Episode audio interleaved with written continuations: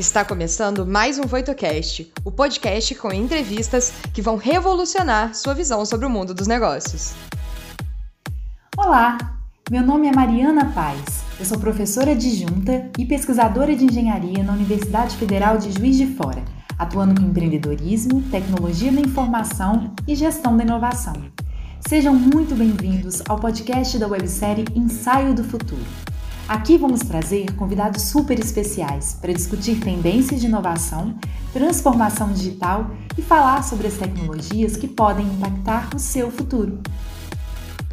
Olá, sejam muito bem-vindos e bem-vindas. Eu sou a Bárbara, Head de Conteúdos e Inovações na Voito, e vou trazer algumas perguntas do público e os principais insights que vão ajudar você em sua jornada, complementando sua experiência. Nos vemos em breve. Estou super ansiosa, é um assunto que quem me conhece sabe que eu adoro, amo e sou super fã da nossa convidada de hoje, que é a Clarissa Biocchini. Ela é founder da Arquipélago Creative Strategy e coautora do livro Isso é Design de Serviços na Prática, especialista em design de serviços, design thinking, branding e experiência de usuário. Ela tem mais de 25 anos de experiência nessa área, então é uma convidada de peso real, oficial né, Clarice? Falei certinho, tudo. É isso Oi. aí, confere esse currículo, esse micro currículo seu, né? tipo assim, mega resumido, senão a gente levava meia hora toda para falar, né, da sua experiência. Oi, obrigada, Mariana. É um Eu prazer estar aqui com você. Muito obrigada pelo convite, pessoal da Voito, muito obrigada. É uma honra estar aqui compartilhando né, com vocês o que eu puder compartilhar nessa área aí que eu também adoro, né? É uma honra para a gente, a gente que agradece o seu aceite. E Clarissa, eu queria começar, né? Claro que você é bem melhor do que eu sabe disso, né? E já deve ter observado que o termo design, né? Ele é empregado para várias aplicações, tem sido empregado, na verdade, nos últimos anos, né? A gente começa até é, nos estudos de inovação, desenvolvimento de produtos, a gente precisou até numa época colocar alcunha de design forex, né? Design para tudo, né? Basicamente. Mas os especialistas, assim como você, tenho percebido nas entrevistas, nos programas, defendendo muito esse papel estratégico do design das organizações. Antes se tratava, na minha percepção, design como algo muito específico, né? Design para ergonomia, design para o meio ambiente, design para reciclagem, né? Para qualidade e aí, de repente, ganhou essa perspectiva estratégica tão defendida. Né? Então, Sim. eu queria que você começasse dizendo para a gente o que, que significa o design estratégico, né? essa perspectiva uhum. estratégica na prática. O que, que mudou de fato assim, no design de produto, serviço, negócio? Uhum. Mariana, obrigada pela pergunta. É, sou designer de formação, né? então eu, eu sou muito apaixonada pelo, pelo design como atividade. É, nos últimos, então o design né, nasceu lá no século passado, né? A, a, o nascimento acadêmico dele foi na Bauhaus, né? Na Alemanha, 1919, e se desenvolveu em, em, várias frentes, né? Design de produto, que é o design industrial, né? Design gráfico, design de embalagem, um monte de coisas. E na, eu, eu, diria assim que na última, nas últimas duas décadas, né? A gente começou a pensar de forma mais estratégica, relacionando e trazendo o design para um nível mais estratégico. E isso causa muita dúvida, né? Mas como assim, né? O design não é mais o, não é mais o que a gente né, imaginava que era. Na verdade, para mim é tudo a mesma coisa ainda, porque é, existe uma diferença, claro, entre o mindset do design e o design é, na prática, eu digo de coisas físicas, né? Mas quem é designer trabalha com todas essas possibilidades, né? Então a gente é, aprende a projetar. Na verdade, design é projetar, né? Não existe um verbo em português. Existiu uma discussão durante muitos anos aqui no Brasil, na academia, de qual nome a gente vai adotar, né? É, em determinado momento queriam adotar o nome projética, mas enfim, não era, não era o nome ideal. Então, o verbo design em inglês é um verbo e é um substantivo, né, que significa desígnio das coisas ou definição. Aqui a gente usa projeto. Então, design é projeto. O que significa isso? É você olhar para um problema, conseguir definir né, onde está é, o problem framing, né, onde é que está a definição desse problema, ou pelo menos a zona né, da, da região do problema, e aí a gente passa por um processo é, projetual para chegar numa solução. Às vezes essa solução é uma coisa tangível, né? às vezes é, é um plano estratégico, às vezes é um desenho de um serviço, que são coisas mais, é, eu diria, é, menos, menos óbvias, assim, né? no design, olhando para o design de forma clássica, eu diria, né? Mas a gente também tem os entregáveis, né? No design de serviço, no design estratégico, a gente entrega coisas visuais, mapas visuais e diagramas, e, e a gente usa a, a, o nosso conhecimento do design para fazer esses, né, essas, essas visualizações né, das informações criadas ao longo desse processo. É... Eu tenho a sensação de que quando migrou, assim, migrou não, né? Mas quando começou -se a perceber, né? Principalmente que a gente vai falar daqui a pouco também sobre mercados comoditizados, né? Comoditizados, eu sempre confundo essa palavra. E assim, a partir do momento que começou-se a ver que se você investisse em design de serviço para além do design de produto, né? Os ganhos, né, em termos de, de mercado eram muito expressivos, muito maiores. E aí eu acho que não, eu tenho a sensação de que quando a gente pega um livro de design mais antigo, não existia essa pegada óbvia, clara sobre, eh, sobre estratégia, né? O quanto, quão estratégico isso era, o quanto isso falava sobre o futuro, o longo prazo. E aí, de repente, quando começou a falar de experiência de usuário, de serviço, dessa aproximação com o público, que às vezes o design do produto é meio distanciado, era, né? O serviço aproxima demais. Não sei se dá essa sensação de que por isso é mais estratégico agora, né? É, talvez, na verdade, assim, a minha visão é de que é, com, com a revolução digital, né, na virada do século, né, surgiu a economia digital e a economia de serviços também já, já vinha surgindo muito forte. Né? Então, tem tudo a ver com isso mesmo, com a economia de serviços e com a transformação, né, com a revolução digital. O design passa ser, e também na parte de marcas, né, de branding, o design passa a ser uma ferramenta estratégica, porque a gente entende que um desenho de algo não é só, um de, não é só aquela, aquelas letras ou aquela cor, né, aquela tipografia, mas sim tem, uma, tem um posicionamento né, estratégico por trás. É, na verdade, o design de serviço ele é algo né, que surgiu recentemente, assim, mas é, é ele é, é, eu diria que ele é como se fosse assim a consolidação de vários vários backgrounds e pontos de vista, inclusive de outras disciplinas, juntando ali numa metodologia o que a gente chama de design de serviço. Então, tem ferramentas de pesquisa, tem ferramentas de marketing, tem ferramentas da estratégia, mas uhum. o que uhum. une, a cola que une todas essas disciplinas, essas metodologias, essas ferramentas é o design, né? que é esse ah. pensamento projetual, né? que é ao mesmo tempo analítico e criativo, né? e é isso que é difícil às vezes de entender né? na cabeça. Eu, eu, a gente contrata, assim, às vezes, designers para projetos, é, é, é, fácil de entender, né? Um designer ele já tem essa mente é, para entender onde é que está a parte de análise, onde é que está a parte criativa, né? E pessoas que não têm esse background têm que aprender a pensar dessa forma, o que é possível também, né? Uhum. é muito natural, como se fosse uma linguagem, né? Para nós, né? De buscar o problema de abrir um brainstorm para soluções e tal. É, em relação à experiência, né? Que esse tema agora todo mundo falando, experiência do usuário e tal é, não vou dizer assim, que não é novo, tá? Na verdade, a experiência do usuário está ligada à ergonomia, que aí você também trouxe, né? É, faz parte de todo o projeto de design. Olhando lá para trás, né, quando a gente desenhava só produtos, né, carros, liquidificadores, seja o que for, né, bicicletas, microondas, é, todo designer que desenha algo como, é, como um objeto ou um, um, meio de transporte, ele pensa na experiência do usuário de forma ergonômica. Né? Então, na hora que você está desenhando um carro, você está pensando como é que aquele volante encaixa na mão da pessoa, as distâncias, e aquele painel, por exemplo, do carro, né, que transmite informações, ele tem que ser é, ele tem que ser muito bem projetado para que você consiga dirigir e ver as coisas ao mesmo tempo, o que você tiver que ver naquele momento, né?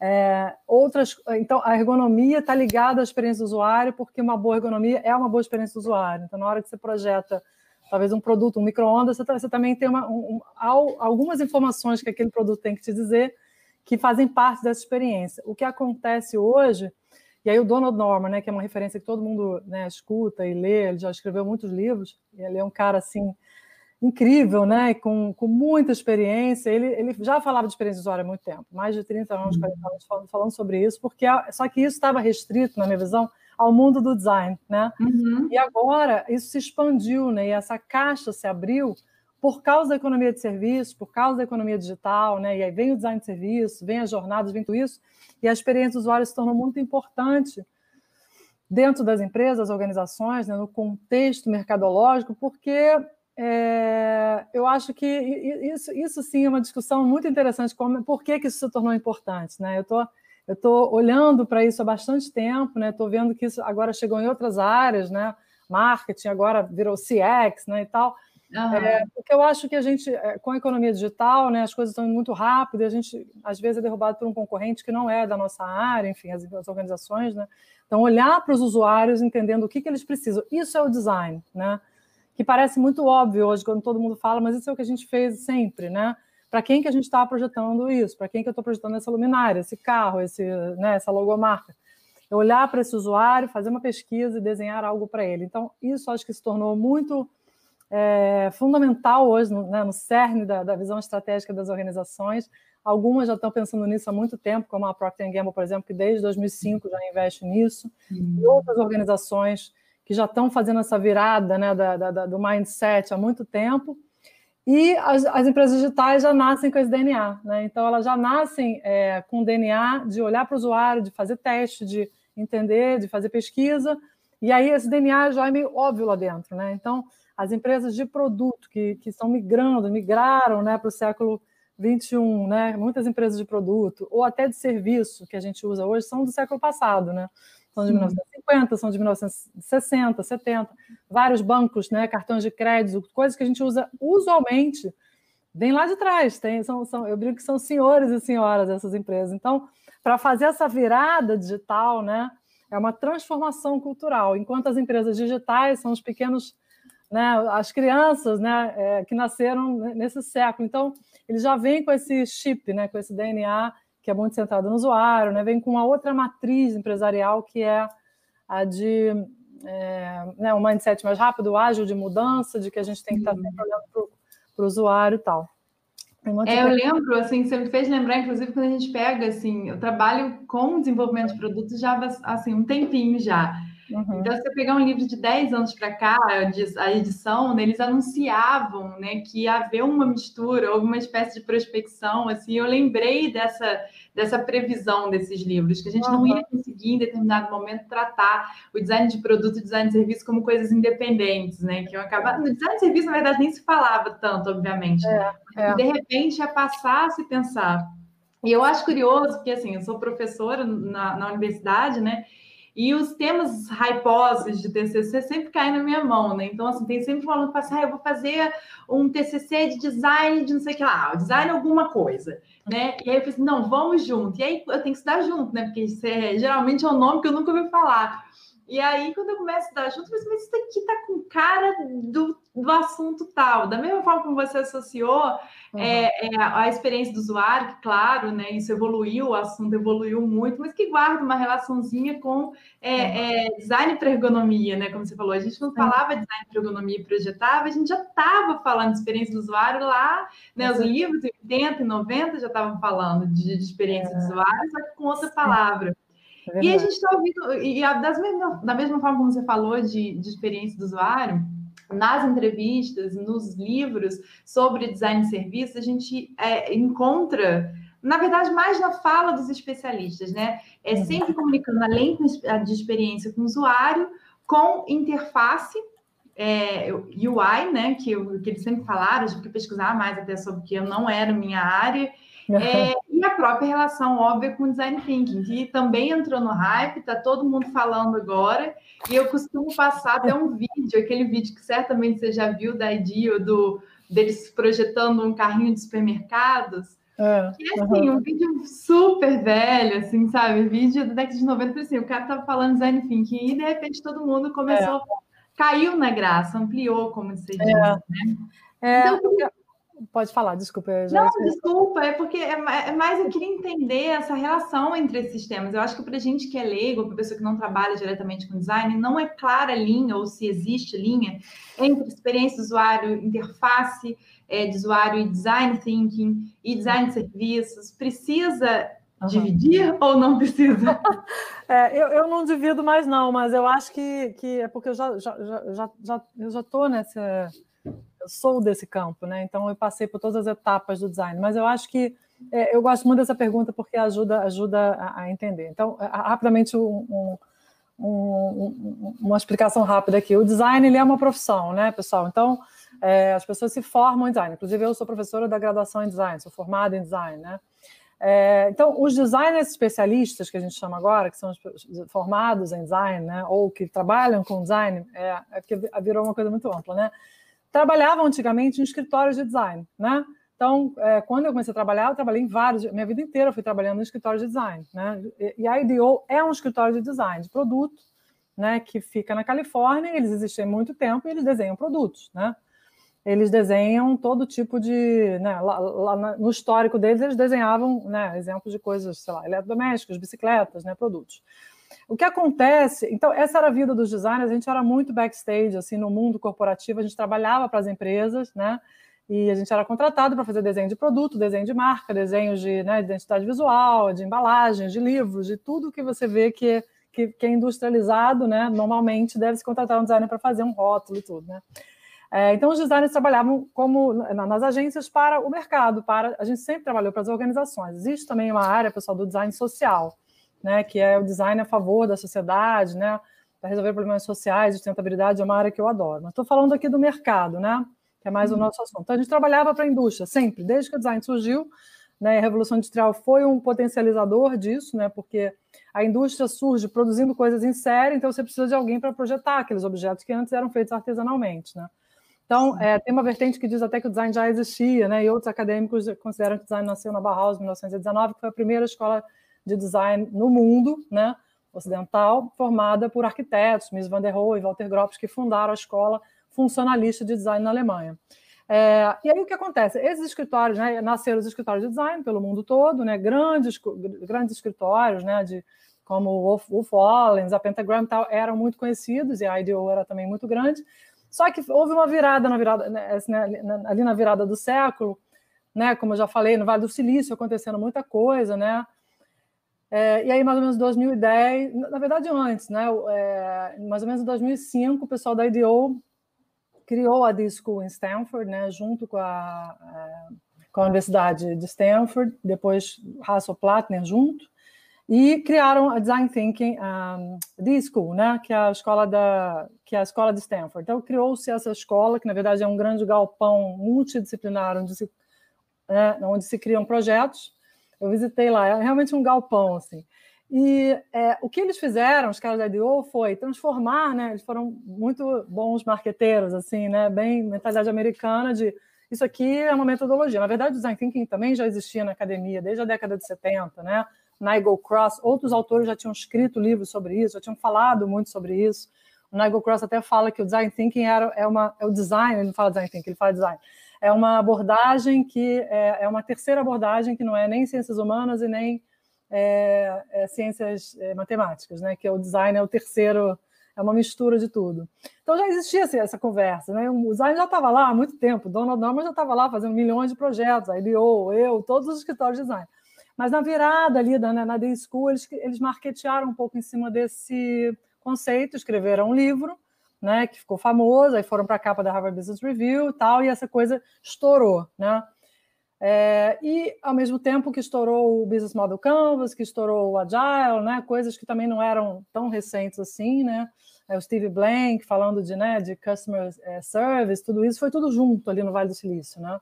Uhum. Então, o movimento surgiu dali, né? E aí virou uma moda. Inclusive, o lado negativo disso é que todo mundo começou a colar post-its na parede achando que isso era design thinking, não é? Né? Você deve ter visto isso. Ah, eu faço design thinking. Não, não é isso, pessoal. Acho que não entendeu. Quem acha que é, não entendeu, né? Tudo, né? A ponta do iceberg. É, exatamente. Então, é, banalizou um pouco, mas também expandiu, né? E agora acho que a gente está numa fase mais de maturidade, né? O design de serviço ele surge depois como algo mais estruturado, né? E mais é, sedimentado como metodologia, né? Ele é como se fosse assim, uma versão muito mais é, power, né? Do design thinking. Porque o design thinking ele, ele, é uma abordagem, né? E o design de serviço tem toda uma, uma prática metodológica e se aplica de fato a problemas organizacionais, né? Então foi isso que aconteceu. E aí, quando você olha o carrinho da IDO, é um projeto de design normal que a gente sempre fez. Os designers sempre fizeram uhum. protótipos, oficina e tudo, faziam um teste de conceito e tal.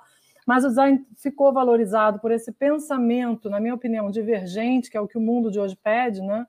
Como é que a gente pensa coisas variadas e diferentes com, através de uma coisa lógica? Então, é o design é, que, que, que ocupou um pouco esse espaço, tanto é que as consultorias de negócio todas elas, as grandes consultorias do mundo, todas compraram escritórios de design, todas, sem exceção.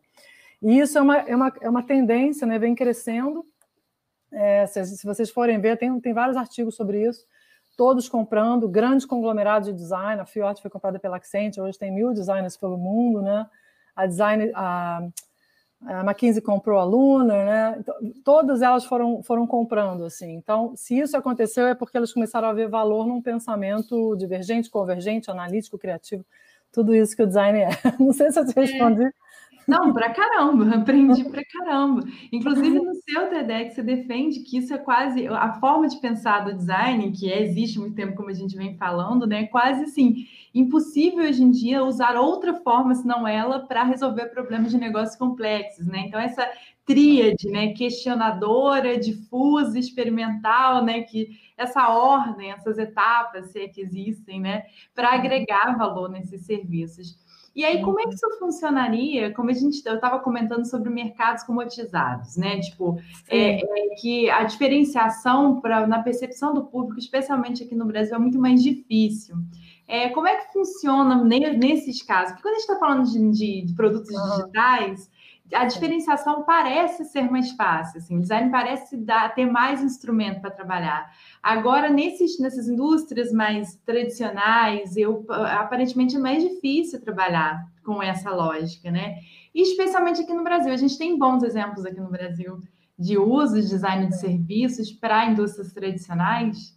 Tem, tem vários exemplos muito bons, então está crescendo muito, né? Então, duas empresas, por exemplo, que investem em design né, há muito tempo, tá, por exemplo, na área de bancos, o Itaú, e na área de, de, de, de tele, né, de comunicações, a Globo, são empresas que, só como exemplo, né, que o pessoal está pedindo exemplo também, você trouxe isso. Então, é, o Itaú, por exemplo, já investe em design há 30 anos, então tem uma cultura realmente do design que começou lá atrás como design de ponto de venda, design gráfico e tal, e hoje é um exército de designers lá dentro, exército no bom sentido, né, de gente desenvolvendo tudo que você pode imaginar, né, desde branding até design de serviço, tem equipes enormes.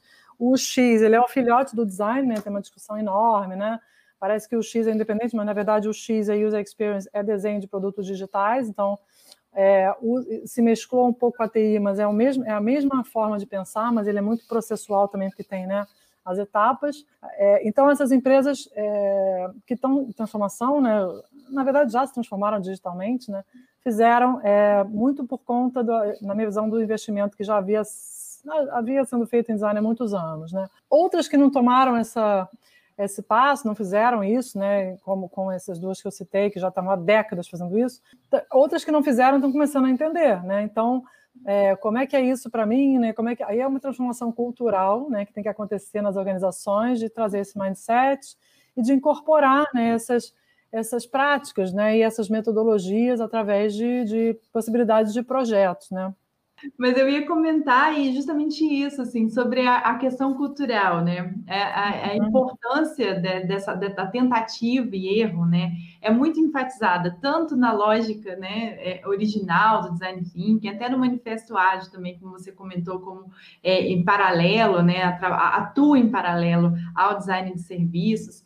Na entrevista que a gente fez com o André Souza sobre o papel da ciência da inovação, ele também enfatizou a tentativa e erro. No seu livro também tem um capítulo todo dedicado a essa questão da mudança cultural, principalmente, para além da implementação, que é uma coisa que eu quero te perguntar daqui a pouco também. E mesmo assim, as empresas, especialmente as brasileiras, a gente sabe, né, as brasileiras, eles continuam a abominar a a experimentação, o erro. Então, assim, qual que seria, assim, bem resumidamente, eu sei que é muito mais complexo do que, assim, seria possível responder assim agora, mas o segredo da virada de chave em termos de cultura nessas organizações tradicionais. Então, Mariana, obrigada pela pergunta. Eu gosto muito desse assunto também. É, eu fiz uma tese, né, que é na Berlin School, que eu entreguei no ano passado, meu mestrado, que é sobre isso, design nas organizações do século XXI e aí eu percebi vários critérios e aspectos que influenciam nessa, nessa jornada, assim, né, dessa virada, como você falou. É, algumas coisas para que, que, são fundamentais para essa virada cultural, né, de mindset dentro das empresas, é, são é, um sponsor, né, alguém que entenda na liderança, que entenda o valor disso, porque aí a coisa, né, é, é, é, impulsionada, né? Existe um movimento bottom-up também, então às vezes muita gente começando a fazer, começando a pedir. Então é uma combinação um pouco das duas coisas. É, oportunidades, né? Criação de, inova de labs de inovação, né? Células de inovação dentro das empresas, então também são formas de é, interessantes de você começar a criar essa cultura, se você não tem isso ainda, né? os exemplos que eu dei da Itaú Globo já tem isso há muito tempo, né? Não existe esse conceito muito de célula de inovação, a não ser que seja uma coisa pontual, mas já está lá. Mas as empresas que nunca trabalharam com isso têm, é, às vezes, esse, esse recurso, né?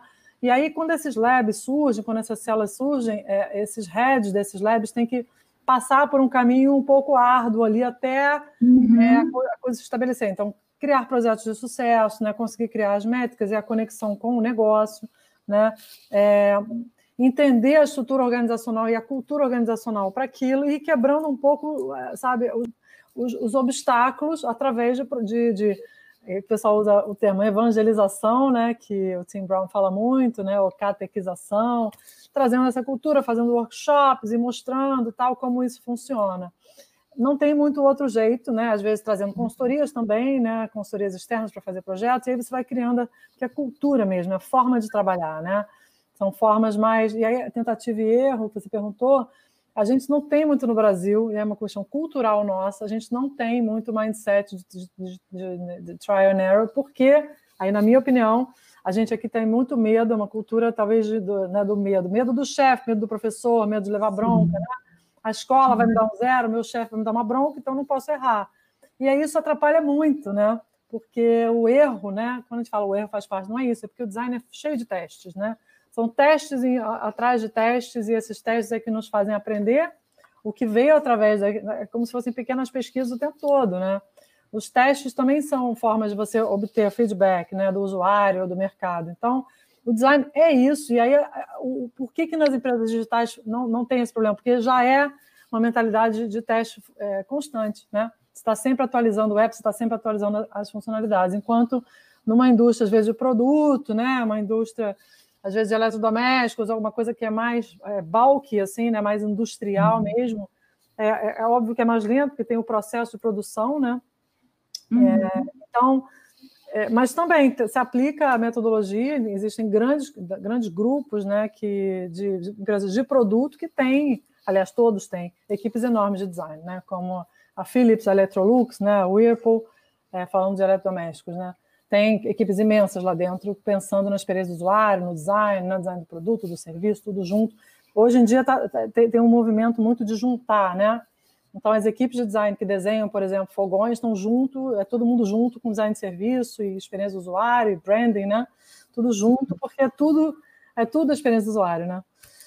É. Comunicação, marca, pesquisa, fica tudo ali conectado, né?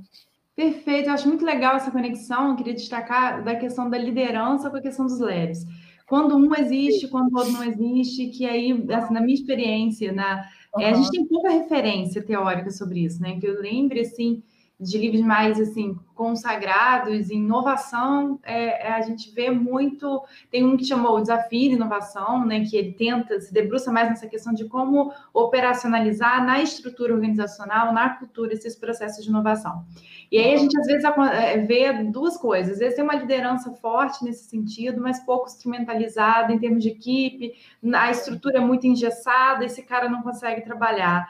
E também tem os, os, os, leves de inovação isolados dos outros departamentos e também Sim. não funcionam, não integra.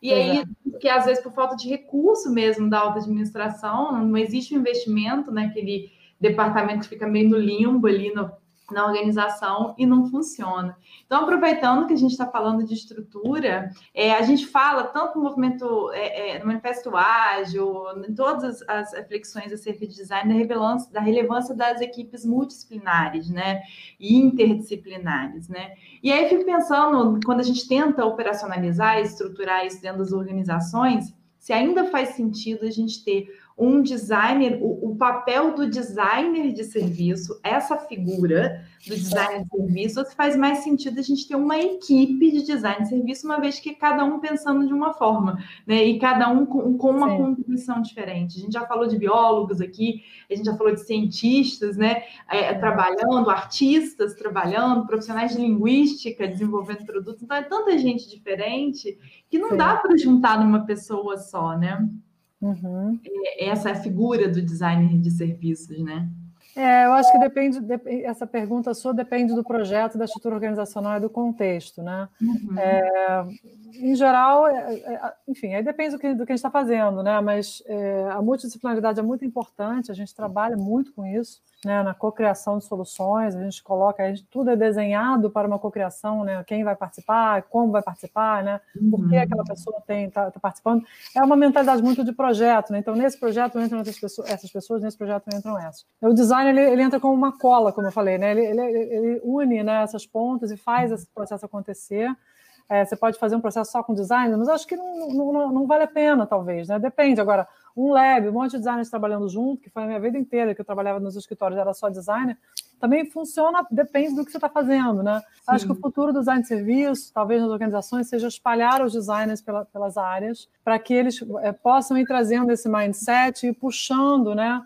Os projetos, Sim. identificando as oportunidades, porque isso é uma coisa que, o designer sabe fazer muito bem. Olha, aqui tem um, tem um lance para a gente identificar e, e, e né, puxar uma oportunidade. Pra, e, e, aí vai criando essa cultura. Então, ao longo de lá, daqui a, normalmente o que eu estudei é que dura mais ou menos uns cinco anos para essa cultura estabelecer. Então, daqui a cinco anos, aquela organização que investiu, e é investimento financeiro, né, como você falou, e a liderança apoiou, ela já consegue ter uma é, claro, dependendo da forma e da velocidade como aquilo é feito, mas ela já uhum. consegue ter uma cultura de inovação mais estabelecida e dentro dela a cultura do design, do ágil e tudo isso. Então, é, é, depende, mas eu acho que, que, que é isso. É, é tem que ir fazendo. Também é um é test and trial, né? Vai botando as pessoas e uma liderança de design é muito importante também, Mariana. Então, é uma coisa que a gente está falando muito hoje no nosso meio dos designers é como é que os designers assumem posições de liderança dentro do mercado, né? Sendo que a gente não é preparado normalmente para isso nas escolas de design, né?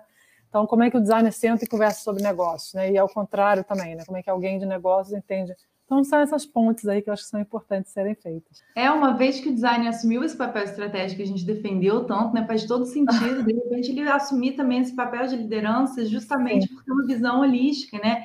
Talvez Sim. seja a melhor pessoa dentro da organização para saber onde que vai entrar o cara dessa área, esse especialista trabalhando junto desse para resolver esse problema. Então, Exato. é o maestro, talvez. É isso, é isso. É isso. Maestro é, tem, tem, um termo que a gente usa que é a Orchestrating Experience, até um livro muito bom, é, do Patrick Quattlebaum. Ele, ele usa o termo é, orquestrando experiências, é isso, exatamente assim. Ah, eu nem tinha lido o livro, mas eu acho que orquestrar é, a melhor palavra mesmo. Ah, eu acho que a Bárbara, a gente tem, né? Eu teria várias perguntas para fazer para você, mas tem várias ótimas aqui, Vamos né, Bárbara? Exatamente, Mariana. Inclusive, a primeira pergunta, já estou super interessada também. Clarissa, existe alguma bibliografia legal para quem quer começar a pensar no design de serviços?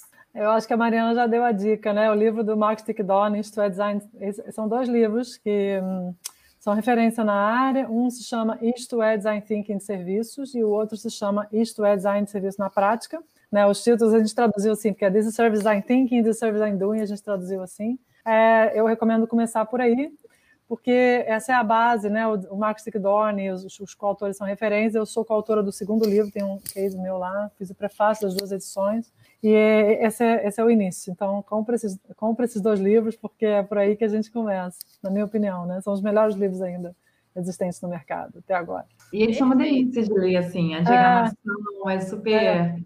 É, é colorida, né? diferente e completíssimo, completíssimo. Clarice, quais competências o time de UX de uma empresa deve desenvolver para trabalhar bem com design de serviço? E qual a importância de uma visão mais analítica nessa área? É uma pergunta muito boa. Assim, o UX ele ele está muito grande né, dentro das empresas, principalmente nas empresas digitais. Né, ele é dividido em vários times, né, ele é totalmente multidisciplinar, né, mas a base dele é projetual, né, então ele parte de uma pesquisa e executa né, um, um, algo que está sempre é, sendo usado. Né. O design de serviço, na minha opinião, ele, ele é o que está faltando agora um pouco. Eu acho que a gente está muito produtificado, né?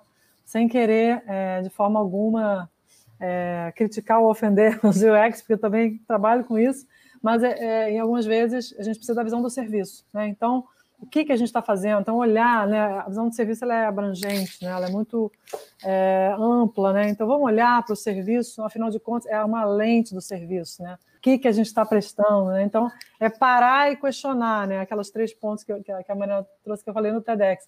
Então, é, a visão de serviço, ela é, ela é meio holística, assim, então ela, ela, é complementar, ela pode ser incorporada na cultura do time, ou ela pode ser, ser colocada de alguma outra forma. E a, outra, a segunda parte da pergunta eu esqueci.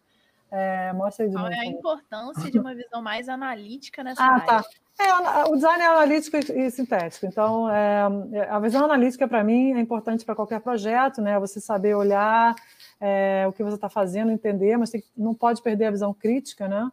Então, a análise faz parte de um processo, né? É, faz, faz, faz é fundamental, mas é, ela não é só isso, ela não é só é, o, que, o que faz um projeto de design ser um projeto de né, um bom projeto com um bom resultado. Então, olhar para o problema, analisar, sintetizar, criar novas soluções, né? Entender. Isso exige muita prática, né? Senão, é, quando a gente não tem tanta prática, a gente fica olhando ali as caixinhas e não enxerga quando a gente tem mais prática, a gente já consegue enxergar, não, tem um problema aqui, vamos analisar isso, né? Vamos abrir um diamante aqui, né? Para criar novas soluções, ou identificamos um problema, o que, que será que está causando isso, tal. Então, é o tempo todo fazendo isso, na verdade. Né? É, essa questão da perspectiva e do papel analítico para o design de serviços. E a gente vê, claro, cada vez mais, a gente já falou e trouxe vários profissionais para falar sobre isso também, sobre é, o uso de machine learning, inteligência artificial, para a gente entender, ou supostamente entender, a percepção dos usuários com é, a, a, a, o uso dos produtos, a experiência deles com os produtos e serviços. Então, você acha que essa é, é, mecanização da compreensão do usuário, ela mais favorece ou mais atrapalha essa lógica do pensamento de design de investigação, de conversar, porque o início do processo de design é justamente você tentar entender desejos latentes. Será que essa mecanização da compreensão do, do seu usuário ela está atrapalhando, enviesando demais a compreensão sobre esses desejos latentes? É, eu, acho que, eu acho que corremos esse risco, sim, Mariana. Eu acho que sim, né? E, e essa coisa da produtificação, né? Que é, você chamou de mecanização, que é, eu acho que é isso. A gente fica muito ali na naquele quadrado ali, né? Aquilo, né? e às vezes o problema não está ali, né? Então, eu acho que é um, cuidado, por isso que eu gosto muito do design de serviço, porque ele olha de novo, né? Vamos olhar o todo, né? Vamos olhar o processo inteiro. E cuidado para não produtificar, massificar, mecanizar demais, porque está tá tudo muito igual, né? Então, o que mais a gente pode criar além de um app? O que mais, né? Qual é o futuro disso? E o machine learning, tudo isso são recursos, né? Que eu acho que a gente ainda vai aprender a usar melhor, né? Sim. É, para desenhos de, de, melhores experiências e tudo isso, né? Mas eu, eu concordo com você totalmente. É, e coloca todo mundo numa bolha, né? Tipo assim, é, engaveta é. gente, todo mundo igualzinho, né? Na, cada um na sua gaveta, de tipo de gente. Não existe, né? A gente é muito diverso, muda demais, né? E eu é acho que a gente perde um pouco isso nessa compreensão mecanizada, né? É, e o design ele é o olhar humano, né? De fato. Se a gente Sim. for pegar lá o Vitor Papanek, né, que é o cara que falou sobre é, design no mundo real, né, e os grandes, né, os grandes teóricos, o Ezio Mazzini, que é um cara que fala design social, é, são as pessoas, né? No fundo, é, vamos olhar para quem a gente está fazendo isso, né? E olhar mesmo, né? Com um olhar empático e com um olhar é, de realmente é, descobrir, né? Sem, sem, sem, chegar ali já com a solução. É muito comum, né? Também acho que é uma coisa é, imediatista, talvez, da nossa cultura ou do mundo cartesiano, né? Ocidental, que é, já, já tem a solução. Né? Várias vezes eu começo um workshop, não, já sei o que eu vou fazer. Calma, pessoal. então, guarda a sua ideia, no, no, que a gente chama de parking lot, no estacionamento de ideia. Não tem problema nenhum ter ideia, é ótimo, né? Mas não, não, Entende é... problema primeiro. É. é. acontece muito. Você já vem com a ideia sem saber nem o problema direito que ela está tentando resolver. É, é um clássico, né? É, e a gente passa, às vezes, muito tempo na, na, que a gente chama de problem zone né, e solution zone. Então, passa muito tempo, às vezes, na zona do problema, é, na região, ali, né, para poder entender de fato, porque senão o que acontece? Você desenha uma coisa inútil, né? Uhum. Você desenha uma coisa que já tem, ou que todo mundo, que ninguém quer, né? Porque você Sim. passou voando por ali, né? Então a inovação acontece exatamente ali, né, naquele encontro entre entre a zona do problema e a zona da solução e o que a oportunidade que você encontra e como você soluciona, porque também não adianta só encontrar a oportunidade, aí aí é que entra o design, né? Então a gente encontrou uma oportunidade, né? Tá, e aí vamos abrir um, um, um espectro de soluções e aí a gente desenha a melhor solução tecnicamente, né? E aí entra o designer de UI, que você até falou, né? No caso de um app, né? Que é o cara que desenha realmente o final ali, né? A experiência final é o que você está vendo, né? Então, é, e como você se relaciona com aquela interface, estava falando de interface, mas isso também vale para qualquer coisa, tá? Vale para qualquer coisa que a gente tenha comprado no mundo industrializado, desde uma luminária até um sofá. Então, na hora que você senta, né, você, quem desenhou aquilo normalmente foi um designer que escolheu um tecido, que escolheu uma ergonomia, que escolheu uma espuma, que escolheu onde vai ficar o botão da luminária e tal. Sim. Então, é, é, é, é, aí que entra, né? Mas a inovação em serviço é muito mais ampla, né? A gente pode... É um, um mundo né, da, de possibilidades muito maior, né? Porque é mais fácil, né? Não, não, não ter que produzir industrialmente, mas também é muito difícil manter a excelência de serviço. Né? E eu achei legal que você acabou fazendo um gancho com uma coisa que eu acho que é um baita diferencial no livro, no segundo livro principalmente, que é o Design de Serviço na Prática, né? O que é Design de Serviço na Prática, que é um baita capítulo, vários, na verdade, sobre a implementação. Depois dessa fase da ideia, da eureka, né? Como é que você faz para, de fato, implementar isso? Porque eu chamo para os meninos de a fase do sangue, suor e lágrimas, que a de é. ter ideia é muito legal e realmente é a parte é. mais prazerosa. Mas executar a inovação é. é, é pois é. Executar a inovação é fazer design. Né? É você dar uma forma para aquilo, né? A gente, então, voltando, nós designers sempre fizemos isso. A gente desenha, a gente executa. A gente desenha, a gente executa, né? Não fica só na ideia, né? É, e aí, é, né, a metodologia do design thinking e tudo, muitas vezes termina na ideação porque os, os, os serviços ficaram muito complexos, né? é que você não pode terminar numa ideação, você tem que terminar numa consolidação né, de, um, de um princípio, de uma nova, uma fase posterior, que seria o desenvolvimento daquilo, e aí você precisa de design de novo, para poder eh, dar a forma e a funcionalidade para aquilo, né? Eu achei isso é... perfeito. O título é. é perfeito. Isto é design, design na prática, design de serviço na prática, né? E aí vai falar e como que você realmente projeta e desenha. É isso. O desenho é, é, é o início de um projeto. Né? E aí o final é, é, é algo tangibilizado que você propõe para alguém, né? Esse é, esse é o design. Perfeito. Mas às vezes é muito filosófico, né? Falar isso tudo assim.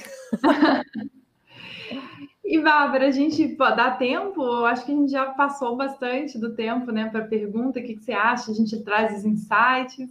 É, então, Show. na verdade, vocês já abordaram a maior parte das perguntas. E uhum. eu acho que to, todo mundo está contempladíssimo também. É, porque se deixar, eu vou ficar aqui fazendo pergunta a tarde inteira, né? Então alguém tem que impor limites aqui. e eu vou ficar a tarde inteira respondendo, porque eu também adoro falar. É, eu vou falar assim, os dois assuntos maravilhosos. Assim, a gente fazer um assunto maravilhoso desse, né? Que a gente adora. É, Clarissa, muito obrigada de novo pelo aceite. Assim, é sempre um prazer ouvir você falar e, e a sua experiência, o prazer, justamente o que a gente acabou de falar, o prazer que você tem de uhum. falar sobre design é muito legal, é muito bonito. Obrigada. E se você quiser divulgar algum projeto novo, alguma iniciativa, se você quiser divulgar alguma ah, coisa. Obrigada. Ah, tem muitas coisas no forno, mas eu estou para. São vários projetos, mas eu estou para escrever um artigo para Touchpoint, né? Que vai ser sobre esse, esses assuntos que a gente falou, né? A cultura da, da inovação dentro das empresas. Então, então, estamos trabalhando nisso, vamos ver se vai sair. É, a Touchpoint é uma referência muito boa em design de serviço, se vocês quiserem também Saber Mais é uma revista né, que é publicada pela SDN, Service Design Network, que é uma associação de designers de serviços do mundo, pessoas apaixonadas por esse assunto. A gente tem um núcleo aqui no Brasil, que é a SDN é, Chapter Brasil, eu faço parte. Então a gente está sempre promovendo eventos, falando sobre isso, tá? é bem legal. É uma associação voluntária, né? não tem ninguém, né? não é uma, uma organização com fins lucrativos. E, e é isso, acompanha aí. Estou sempre falando no LinkedIn, escrevendo, questionando. Eu adoro estar nas discussões. Quanto mais polêmico, mais eu estou lá dentro falando. eu acho que é isso, né? a gente tem que se, se, colocar no meio da conversa. Né? O design é, é, uma forma de fazer pontes entre as disciplinas. Eu gosto de conectar realmente o mundo acadêmico com o mundo dos negócios, o mundo dos negócios com o mundo né, das ONGs e, e social, e fazer essa, essa conexão de volta para a academia, da pesquisa, do pensamento, da execução é, eu gosto de, de, fazer essa, essa conexão, porque eu acho que não dá para ficar só de um lado, né, gente? Tem que. Ou, ou, pelo menos algumas pessoas têm que fazer essas pontes, né? Então, dentro das organizações, dentro da academia, eu estou sempre trazendo é, esses pontos de vista e conversando sobre isso que eu adoro. Então, obrigada, pessoal. Foi um prazer estar com vocês. O prazer foi todo nosso. Um abração. Obrigada, Mariana. Obrigada, Bárbara. Um beijo para vocês. Obrigada. Beijão. Tchau, tchau. Parabéns aí pelo projeto. Tchau, tchau. Obrigada. Então é isso, né, Bárbara? Tem algum insight especial? Porque eu vi que tiveram vários aqui, mas foram vários insights. Exato. Eu acho que assim, nosso tempo está um pouquinho curto, mas um insight que eu não posso deixar de trazer de jeito nenhum foi um dos últimos insights que ela falou aqui com a uhum. gente, né? A inovação acontece exatamente no encontro entre a zona do problema e a zona da solução. Então, a gente precisa saber identificar essas duas zonas e entrar ali para, de fato, conseguir fazer uma inovação, né? E lembrando que inovação não é simplesmente fazer algo novo. Aprende com a Mariana, que a inovação é uhum. justamente quando a gente acha esse fit com o mercado. Então, a gente precisa ter essa resposta também. Ah, obrigada pela menção. E eu sabia que esse ia ser o insight. Quando ela falou, para assim, vai ser o insight escolhido pela Bárbara. Então é isso, gente. A gente, infelizmente, já tem que terminar, estourando o tempo, como sempre. Obrigada mais uma vez pela presença de vocês. Até lá. Abração. O que você achou do episódio de hoje?